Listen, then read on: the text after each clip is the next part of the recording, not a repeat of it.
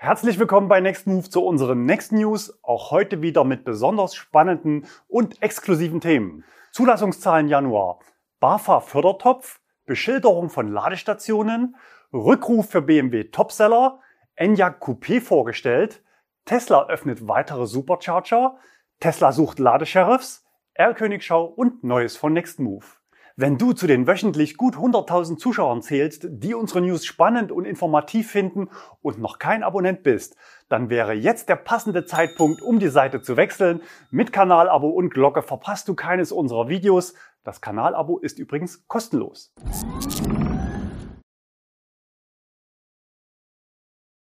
Zulassungszahlen Januar. Im Januar verzeichneten die Neuzulassungen von PKWs mit 184.112 Einheiten ein Plus von 8% im Vergleich zum Vorjahresmonat. Der allgemeine Chipmangel lässt die Neuzulassungen auf historisch niedrigem Niveau verharren. Auch Elektroautos sind davon betroffen, wachsen aber dreimal stärker als der Gesamtmarkt, nämlich mit 28% gegenüber Januar 2021. 20.892 reine Elektroautos wurden zugelassen.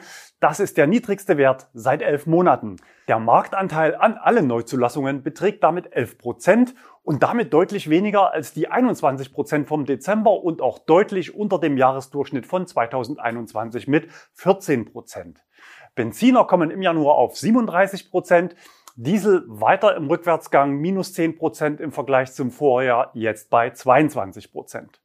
Auch Plug-in-Hybride sind rückläufig, minus 8% im Vergleich zum Vorjahr, jetzt bei 10% Marktanteil. Für Tesla sind die Zahlen bereits bekannt. Nur 419 Autos wurden zugelassen, aber für Januar ist das nicht ungewöhnlich, denn im Dezember versucht Tesla immer alles restlos auszuliefern, sodass der Januar vergleichsweise schwach ist. Die Einzelzulassungen der Modelle waren bei Redaktionsschluss noch nicht veröffentlicht, die zeigen wir euch nächsten Freitag hier in den Next News.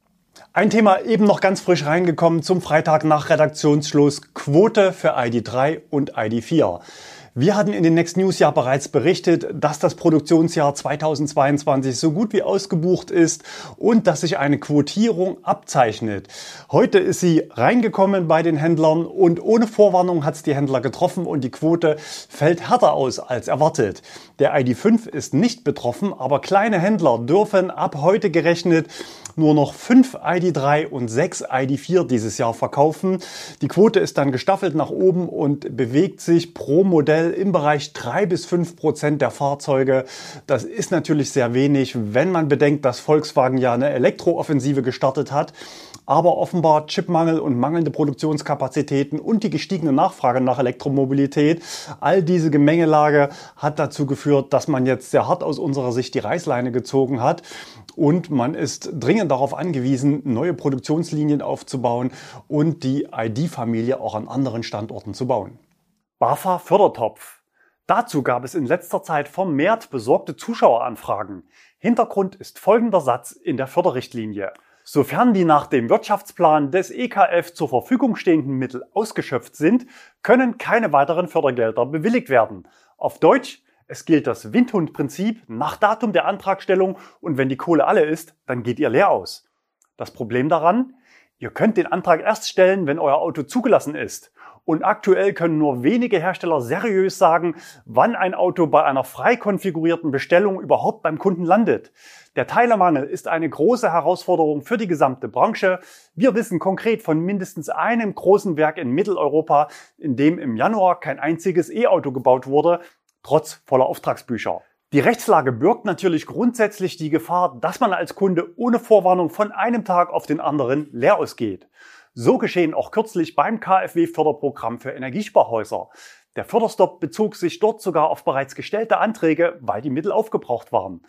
Der zuständige Minister Robert Habeck sagte dazu, ich weiß, dass wir mit der Entscheidung, die KfW-Förderung auszusetzen, Unmut, Enttäuschung und Zorn ausgelöst haben. Das tut mir wirklich weh für viele Menschen. Dann gab es einige Tage später doch noch eine Kulanzregelung. Anträge, die bis zum 24. Januar gestellt wurden, werden normal bearbeitet und Anträge bis zum 31. Januar in ein Folgeprogramm mit geringeren Sätzen übernommen. Theoretisch könnte dieses Szenario auch beim Umweltbonus für E-Autos drohen.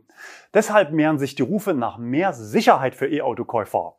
ADAC-Verkehrspräsident Gerhard Hillebrand sagte, Lieferschwierigkeiten der Hersteller dürfen nicht zum finanziellen Nachteil für Verbraucher werden. Insofern tritt der ADAC dafür ein, dass bei Abschluss eines Kauf- oder Leasingvertrages eine Möglichkeit zur Reservierung der Fördersumme eingeräumt wird. Diese Zusage sollte für mindestens zwölf Monate gelten. Das ist natürlich nicht neu, denn genau dieses sogenannte zweistufige Antragsverfahren gab es ja schon mal zum Start des Umweltbonus. Es führte aber zu viel Mehraufwand und deutlich längeren Bearbeitungszeiten.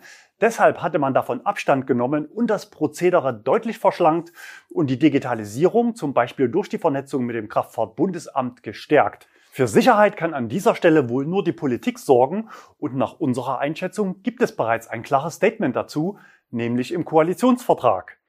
Insbesondere aufgrund bestehender Auslieferungsschwierigkeiten der Hersteller bei bereits bestellten Plug-in-Hybrid-Fahrzeugen werden wir die Innovationsprämie zur Unterstützung der Anschaffung elektrischer Pkw unverändert nach der bisherigen Regelung bis zum 31. Dezember 2022 fortführen. Rechtlich bindend ist das natürlich nicht. Unsere Einschätzung zum Sachverhalt? Falls der Fördertopf im Laufe des Jahres leer ist, wird er vermutlich neu aufgefüllt werden. Das haben wir auch bei der KfW Wallbox Förderung mehrfach gesehen. Aber natürlich besteht für alle Besteller das Risiko, dass das Auto aufgrund der Lieferschwierigkeiten erst nach dem 31. Dezember zugelassen werden kann. Denn so viel ist klar, die Förderung wird 2023 weniger werden und grundsätzlich ist das auch gut so. Im Zuge der Unsicherheit greifen natürlich viele Kunden auch zu Autoabos mit voller Flexibilität und kurzfristiger Verfügbarkeit. Wer will sich bei der Flut an neuen Modellen schon auf eines festlegen? Auch ich habe mein Auto gerade gewechselt. Video kommt in Kürze. Beschilderung von Ladestationen. Tja, wer von euch hat sich nicht schon mal über eine unrechtmäßig besetzte Ladestation geärgert vermutlich jeder, der elektrisch fährt. Doch mit der Beurteilung der Rechtmäßigkeit ist es gar nicht so einfach. Denn Blockieren von Ladestationen ist zwar fast immer asozial, aber nicht zwangsläufig illegal und erfolgt teilweise sogar aus Unwissenheit. Aus unserer Sicht gibt es hier für den Gesetzgeber akuten Handlungsbedarf. Wir starten mal soft mit dem Zusatzzeichen 1010-66. Ich sage gerne mal Auto mit Steckerschild. Das Schild sagt nichts anderes als eine Bevorrechtigung für Fahrzeuge mit E-Kennzeichen. Fast immer wird dieses Schild mangels rechtssicherer Alternative aktuell auch zur Kennzeichnung von Ladesäulen verwendet. Wenn euer Händler oder ihr selbst bei Zulassung also versäumt habt, euch ein E-Kennzeichen ausstellen zu lassen oder euer Auto schon älter ist und noch kein E-Kennzeichen hat, dann dürft ihr zum Beispiel so eine Ladestation, die in dieser Weise beschildert ist, gar nicht benutzen. Auch ein eingestecktes Ladekabel hilft formal nicht, könnte aber als Gnadengesuch bei Kontrollen des Ordnungsamts gewertet werden. Andersherum bedeutet dieses Schild aber auch nicht, dass ihr euer E-Auto an einer so beschilderten Ladesäule auch tatsächlich aufladen müsst. Mir selbst ist es schon mehrfach passiert, dass bei innerstädtischen Ladesäulen in der App freie Plätze angezeigt wurden, aber vor Ort dann trotzdem alle Ladeplätze belegt waren. Der Fehler lag aber nicht in der App, sondern daran, dass andere Steckerautos Stellplätze an Ladesäulen als kostenlose Parkplätze missbrauchen und das Kabel nur zum Schein einstecken. Rein rechtlich wäre aber ein eingestecktes Ladekabel gar nicht nötig, sieht aber besser aus. Die aktuelle Rechtslage ist natürlich auch für Betreiber dieser Ladestation unbefriedigend, da für Stellplätze an Ladestationen im öffentlichen Raum oft eine Sondernutzungsabgabe an die Kommune fällig wird. Da möchte man natürlich auch Ladeumsatz machen und nicht zum Parkplatzsponsor degradiert werden. Nächstes Problem.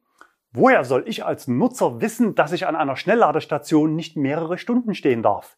Ich habe ein E-Auto, der Stecker passt, alles bestens, es ist kalt und mein Auto sagt drei Stunden Ladezeit, also komme ich nach vier Stunden wieder.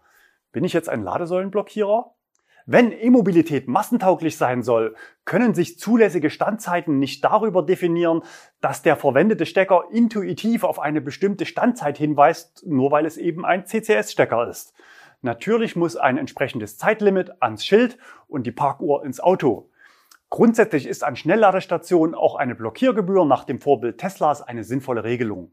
Ein großes Problem sind natürlich auch falsch parkende Verbrenner, erst recht dann, wenn dies an Schnellladeparks auf Autobahnraststätten passiert, so wie hier mit drei Falschparkern in Holzkirchen Süd, Ursula und Georg hatte es erwischt. Oft fehlt eine klare Beschilderung und eine rechtliche Handhabe zur schnellen Abhilfe. Teilweise sind die Parkplätze auch privatwirtschaftlich und der Hausherr möchte nicht gegen die eigenen Kunden aktiv werden. Unser Zuschauer Dirk bemängelte im Sommer hier bei NBW in Montabaur Ost Falschparker mangels Beschilderung. Teilweise werden Schnellladestandorte sogar von E-Autos als Parkplätze missbraucht, so wie hier auf diesem Foto von Thomas bei Ionity in Remscheid. Ihr seht, das Problem ist komplex und etwas zu ändern, ein echt dickes Brett.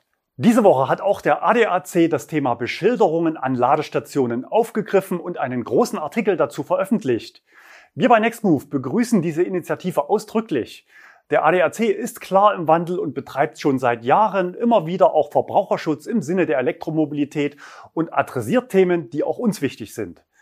Zunächst wurden 16 Landeshauptstädte nach den aktuellen Regelungen befragt und es zeigte sich ein sehr buntes Bild. Wenn euch die Regelungen im Detail interessieren, dann findet ihr den Link zum Artikel des ADACs unterm Video in der Textbox. Wir zeigen euch die ADAC-Grafik mit den am häufigsten verwendeten Schildern. In Städten wie Erfurt und Schwerin dürfen nach Aussagen der Behörden sogar auch Verbrenner an einigen Ladestationen zumindest nachts parken. Und so haben es die großen deutschen Städte Berlin, Hamburg und München gelöst. Hier bei uns in Leipzig gibt es übrigens nur ein 4-Stunden-Limit, was aber dazu führt, wenn ich mein Auto um 22 Uhr abends abstelle, ich um 2 Uhr nochmal raus muss, um es abzustecken und mir einen anderen Parkplatz zu suchen. Textliche oder verbale Zusatzzeichen, wie zum Beispiel in München, die das Parken während des Ladevorgangs erlauben, sind zwar leicht verständlich, aber in ihrer rechtlichen Verbindlichkeit laut ADAC-Juristen umstritten. Die zentrale Frage ist ja auch, wie definiert sich ein Ladevorgang? Eingestecktes Kabel? eingestecktes und gleichzeitig verriegeltes Ladekabel, ein sichtbar laufender Ladevorgang. Aber wie lange habe ich Zeitpuffer, mein Auto nach Abschluss zu entfernen? Und was muss ich tun, wenn mein Ladevorgang in der Nacht endet? Und welche Möglichkeit hat das Ordnungsamt zur Kontrolle? Die Forderung des ADAC, sollen die Regelungen zum Laden und Parken an Elektroladesäulen vom Verbraucher verstanden und akzeptiert werden, müssen sie bundeseinheitlich rechtssicher formuliert und die Ausschilderung unmissverständlich klar sein, dem ist eigentlich nichts hinzuzufügen. Rückruf für BMW Topseller. Es geht um den BMW i4. Seit gut einem halben Jahr ist das vollelektrische Grand Coupé von BMW mittlerweile auf dem Markt und vor vier Monaten gingen die ersten Autos an deutsche Kunden. Laut Medienberichten könnte jetzt schon der erste Rückruf anstehen. Die Europäische Kommission warnt mit Hilfe ihres Systems SafetyGate vor einer erhöhten Brandgefahr des i4 im Falle eines Unfalls. Das SafetyGate ist ein Schnellwarnsystem, auf dem in kürzester Zeit europaweit vor gefährlichen Produkten gewarnt werden kann. In der Warnmeldung wird darauf hingewiesen, dass bei Fahrzeugen im Produktionszeitraum September bis November der Crashschutz für die Hochvoltbatterie fehlen könnte. Es könnte dadurch im Falle eines Aufpralls zu einem Kurzschluss kommen, durch den ein Brand entstehen kann. Medienberichten zufolge sind allerdings nur 315 Fahrzeuge insgesamt von dem Fehler betroffen, 69 davon in Deutschland. Bei dem Großteil der betroffenen Autos handelt es sich aber offenbar um Vorserienfahrzeuge, die gar nicht an Endkunden ausgeliefert wurden. Momentan ist der Hersteller dabei, die Fehler zu beheben. Die Prüfung, ob der verbaute Crashschutz unvollständig ist, soll ca. eine Stunde dauern, die Nachrüstung dann normal sieben Stunden in Anspruch nehmen. Ob in Deutschland aufgrund der geringen Anzahl an betroffenen Fahrzeugen auch eine offizielle Rückrufaktion des Kraftfahrtbundesamt gestartet wird, ist noch nicht klar. Klar dagegen ist, dass BMW mit dem i4 offenbar einen ganz großen Wurf gelandet hat und von der hohen Nachfrage geradezu überrannt wurde. Die Folge? Wer heute bestellt, bekommt dieses Jahr wohl kein Auto mehr und damit auch keine 6000 Euro vom Staat. Soweit nichts Ungewöhnliches, aber BMW setzt noch einen drauf. Auch eine Belieferung im Jahr 2023 ist bei heutiger Bestellung laut Auskunft aus Händlerkreisen nicht gesichert. Noch letztes Jahr hatte Produktionsvorstand Milan Nedeljkovic BMWs hochflexible Produktionssysteme angepriesen. Wir sind in der Lage, sowohl Fahrzeuge mit Verbrennungs- als auch Elektroantrieben auf einer Linie zu fertigen und flexibel auf Kundenwünsche zu reagieren. Angesichts der langen Lieferzeiten ist entweder die Strategie gescheitert oder so nicht umsetzbar. Oder BMW ist auch beim i4 von limitierten Kapazitäten bei Zulieferteilen getroffen, Stichwort Chipmangel. Enyaq Coupé vorgestellt. Im Januar gab es eine Designskizze als kleinen Vorgeschmack. Diese Woche war es nun soweit und Skoda hat das Enyaq Coupé offiziell vorgestellt. Wie auch bei ID4 und ID5 sind die großen Unterschiede erst ab der zweiten Hälfte des Fahrzeuges zu erkennen. Ab der B-Säule fällt die Dachlinie nach hinten ab und verleiht der Karosserie so eine Coupé-Form. An der Front des Fahrzeugs gibt es auch einen kleinen Unterschied. Der beleuchtete Frontgrill mit dem Namen Crystal Face ist beim Coupé serienmäßig dabei. Beim SUV-Kombi ist das nur gegen Aufpreis erhältlich. Beim Enyaq Coupé kann der Kunde anders als bei VW zwischen zwei verschiedenen Akkus wählen. Im Angebot sind die Batterien mit Kapazitäten von 58 bzw. 77 Kilowattstunden. Bei dem Modell EV80, also mit dem größeren Akku, wird eine WLTP-Reichweite von 545 Kilometern angegeben. Das sind 11 Kilometer mehr als beim SUV. Insgesamt stehen vier verschiedene Motorisierungen mit Leistungen von 132 bis 220 Kilowatt im RS-Modell zur Verfügung. Das Kofferraumvolumen beträgt 570 Liter und ist fast identisch mit dem des SUV. Im Konfigurator startete Skoda heute mit der Top-Variante RS zum Einstiegspreis von 57.700 Euro. Auch der farbliche Auftritt ist selbstbewusst. Neben Mamba Grün gibt es auch ein Orange und ein Rot als Premium Metallic Lackierung. Tesla öffnet weitere Supercharger. Anfang November war es soweit. Tesla hatte damals testweise an ausgewählten Standorten in den Niederlanden sein Supercharger-Netzwerk für andere Marken mit CCS-Standard geöffnet. Wir hatten zum Start in einem Video alle Hintergründe erläutert und gezeigt, wie es funktioniert, die Ladestationen für andere Autos freizuschalten und was es kostet. Zum Start war das Angebot nur für lokale Nutzer verfügbar, kurze Zeit später dann auch für Kunden aus anderen Ländern. Das heißt, auch deutsche Nutzer konnten mit der Tesla-App in den Niederlanden laden. Und nicht nur dort. Diese Woche hat Tesla ausgewählte Standorte in Frankreich und Norwegen für andere Marken geöffnet. Soweit die Schlagzeile, jetzt die spannenden Infos. Erstens, in beiden Ländern wurden je 15 Standorte geöffnet. In Frankreich sind diese übers ganze Land verteilt. In Norwegen sind diese auffällig im Süden des Landes gebündelt. Zweitens, wir hatten zum Start über die Möglichkeit eines Tesla-Abos berichtet. Gegen 12,99 Euro monatliche Grundgebühr, die wiederum auch monatlich kündbar ist, können Nicht-Tesla-Fahrzeuge zu den gleichen Kilowattstundenpreisen laden wie Teslas. Für ausländische Kunden ist dieses Angebot aktuell nicht in der App buchbar. Für lokale Kunden besteht das Angebot aber weiterhin. Drittens, die Preise. In den Niederlanden liegt der Aufschlag für Fremdkunden ohne Abo gegenüber den Tesla-Preisen bei 37 Cent pro Kilowattstunde. In Frankreich hat man sich preislich nur 18 Cent über den Tesla-Preisen platziert. Ob das schon einen Trend zeigte oder einfach nur lokalen Faktoren geschuldet ist, wissen wir natürlich nicht. Fremdlader ohne Abo zahlen jetzt in Frankreich 54 bis 61 Cent. Würde man diesen Aufschlag von 18 Cent auf Deutschland übertragen, wären es hierzulande aktuell 63 Cent pro Kilowattstunde. Wir erwarten, dass Tesla in den nächsten Wochen und Monaten schrittweise auch andere Länder öffnet und wir gehen davon aus, dass nie 100% aller Standorte freigegeben werden, sondern nur solche Standorte mit guter Verfügbarkeit, das heißt, bei denen Tesla vorauseilend großzügig ausgebaut hat und oft mehr als 20 Ladeplätze anbietet. Denn grundsätzlich ist auch das Supercharger-Netzwerk bei hohem Verkehrsaufkommen von Ladestau bedroht. Und was Tesla dagegen tut, erklären wir euch im nächsten Thema. Tesla sucht Ladesheriffs. Seit Monaten berichten wir immer wieder über Staus an Ladestationen. Uns ist dabei klar, dass es aktuell nur seltene Momente sind und gerade bei großen Ladeparks oft nur wenige Minuten Wartezeit anfallen. Bei euren Einsendungen zu Ladestaus in unserem Insider-Postfach zeigte sich, dass es aber bereits heute diverse Hotspots gibt.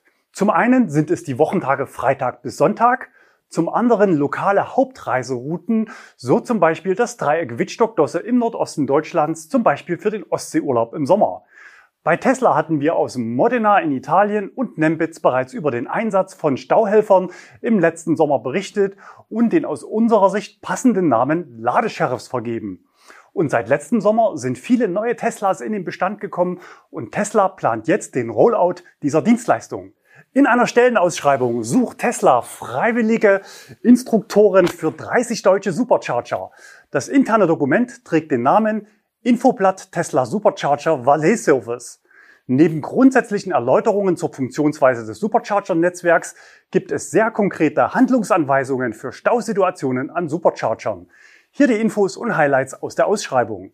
Zu den Aufgaben gehören Warteschlangen am Supercharger managen, freundliches Gesicht zeigen und Tesla bestmöglich repräsentieren, Leute beruhigen, im Zweifelsfall auch mit kleinen Geschenken, Leute auf alternative Ladestationen in der Nähe aufmerksam machen. Hintergrund der Aktion. Der Supercharger-Standort wird sehr stark frequentiert und es kann zu Warteschlangen kommen. Der Hauptgrund sind die sogenannten Krokusferien der Niederländer und Winterferien der Dänen, wo es eine sehr hohe Tesla-Dichte gibt. Die Fahrer werden zum Großteil zwischen Niederlande, Dänemark und den Alpen unterwegs sein. Tesla-Fahrer und deren Familien könnten überrascht oder verärgert sein, dass es eine Wartezeit gibt. Deswegen ist es uns wichtig, dass wir durch dich eine hervorragende Customer Experience sicherstellen, wenn du auf die Leute zugehst, mach bitte klar, dass du im Auftrag von Tesla hier bist. Was braucht es für den Job? Neben Pkw und einem Handy mit Powerbank natürlich auch einen Notizblock, um bei Warteschlangen die Reihenfolge zu dokumentieren. Empfohlen wird aber auch warme Kleidung, eventuell auch Handschuhe. Natürlich wird der Job auch anständig bezahlt. Es gibt einen Basissatz von 50 Euro Bereitschaft pro Tag. Bei Einsatz auf Abruf dann 15 Euro pro Stunde. Erstattet werden ebenso Kosten für Anfahrt und Übernachtung zu auskömmlichen Kostensätzen. Die Supercharger entlang der Reiserouten sind in neun lokale Gruppen aufgeteilt, für die dann jeweils ein Ladesheriff zuständig ist. Die Sheriffs sind ab Freitag, dem 10. Januar im Einsatz, dann immer von Freitag bis Sonntag zunächst für vier Wochen bis Anfang März. Deine Hauptaufgabe besteht darin, jene Tesla-Fahrzeuge, die am Supercharger laden möchten, bestmöglich nach dem First-Come-First-Served-Prinzip zu verteilen. Sollte es zu Warteschlangen kommen, gehe bitte wie folgt vor. Dann wird der Ablauf erklärt und auf technische Besonderheiten und regionale Alternativen verwiesen. Auch für Härtefälle ist vorgesorgt. Als weitere Maßnahme, um wartende Kunden zu beruhigen und ihre Laune hochzuhalten, haben wir dir Mützen, oder andere Goodies zugesendet, welche du dem Kunden nach Belieben und persönlicher Einschätzung verteilen kannst. Dies kommt bei unseren Kunden erfahrungsgemäß sehr gut an. Am Ende gibt es dann noch einen wichtigen allgemeinen Hinweis zur externen Kommunikation.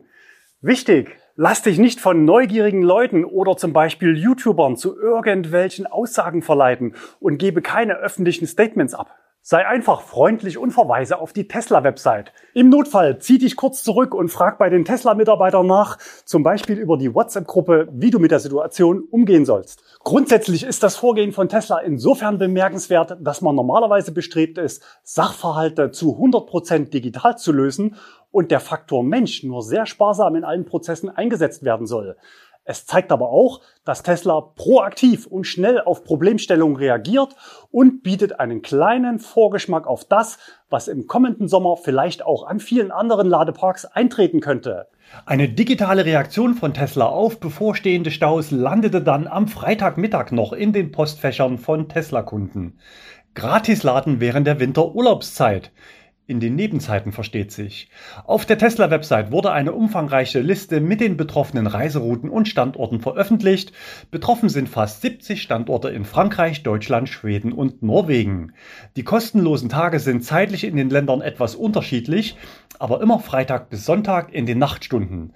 In Deutschland gilt das Gratisladen vom 18. Februar bis 6. März in den Zeiten vor 8 und nach 19 Uhr an 31 Standorten. Es dürfte also nicht nur tagsüber voll werden, sondern auch in den Nachtstunden. Und Tesla zeigt einmal mehr, wie ernst sie es meinen, Elektromobilität auf der Langstrecke sorgenfrei zu gestalten und lässt sich das ordentlich was kosten. Ein dynamisches Preismodell der ganz besonderen Art. Wenn dich der Job bei Tesla interessiert, dann findest du das Dokument mit der kompletten Stellenausschreibung auf unserer Homepage im Blogbeitrag zum Download. Link gibt's unter dem Video in der Textbox. Die Namen und Kontaktdaten der Ansprechpartner haben wir redaktionell entfernt. Schreibt doch mal eure Meinung in die Kommentare. Könnt ihr euch vorstellen, dass zukünftig auch Ionity oder VW Ladesheriffs einsetzen? Oder habt ihr noch andere Ideen und Vorschläge, um Ladestaus zu vermeiden? Peakbelastungen an Ladestationen sind ein Thema, das spätestens im Sommer durch die Presse gehen wird.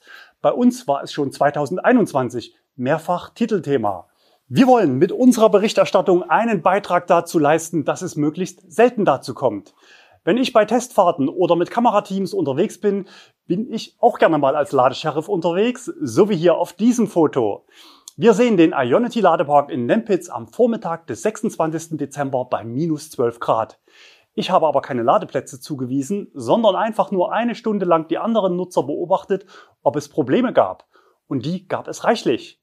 Unsere Bitte an euch, wenn ihr mit eurem Auto solche Probleme habt, dann ruft bitte auch unbedingt die Hotline des Betreibers an. Freundlich und bestimmt, das kann ich eigentlich ganz gut. Von Tesla und Superchargern habe ich auch ein bisschen Ahnung und Zeit an den Wochenenden habe ich. Ich habe mal eine Anfrage gesendet, aber noch keine Antwort bekommen. Vielleicht sehen wir uns ja demnächst am Tesla Supercharger. R-Königschau. Wir zeigen euch einen VW ID Bus, fotografiert von Sascha in Braunschweig. Bei 88% Ladestand zog das Auto noch 70 Kilowatt Ladeleistung und das im Winter. Das ist sehr vielversprechend. Ich vermute, dass im Testwagen nicht der altbekannte 77 Kilowattstunden Akku verbaut ist, sondern eine größere Batterie mit ca. 100 Kilowattstunden. Spätestens am 9. März werden wir hoffentlich Klarheit haben, in welchen Varianten der ID Bus startet. Weiter geht's mit einem BMW i7 im harten Wintertest, erwischt von Patrick im Winterurlaub in Obertauern. Auf der Passhöhe bei der dortigen Ladestation sammelten sich gerade drei BMW iX und dieses Exemplar Allradantrieb war vorhanden. Aktuell schneit es hier 60 bis 70 Zentimeter am Tag, Temperatur minus 7 Grad. Wir hatten ja vergangene Woche in einem Testvideo die Winterperformance von verschiedenen E-Autos bei Glätte getestet. 70 cm Neuschnee kann man beim ADAC Fahrsicherheitstraining natürlich nicht simulieren. Wer aber Lust hat, mit seinem E-Auto mal an einem solchen Training teilzunehmen, findet unter dem Video den Link zur Ausschreibung von Kursen nur für E-Autos. Am Montag, dem 21. März, gibt es noch freie Plätze im Fahrsicherheitszentrum Leipzig-Halle direkt an der A9. Neues von Nextmove. Gestern gab es zwei neue Autos für unsere Flotte, konkret zwei Kia EV6 mit Allradantrieb und hoher Ausstattung.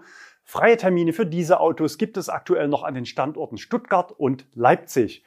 Weitere Fahrzeuge sind in Planung. Sendet uns gerne eure Anfrage übers Formular auf der Website. Für heute sage ich Tschüss. Schaut euch im Anschluss gerne noch das Video zur Öffnung des Supercharger-Netzwerkes an. Wir sehen uns nächste Woche wieder. Bis dahin, bleibt gesund und fahrt elektrisch.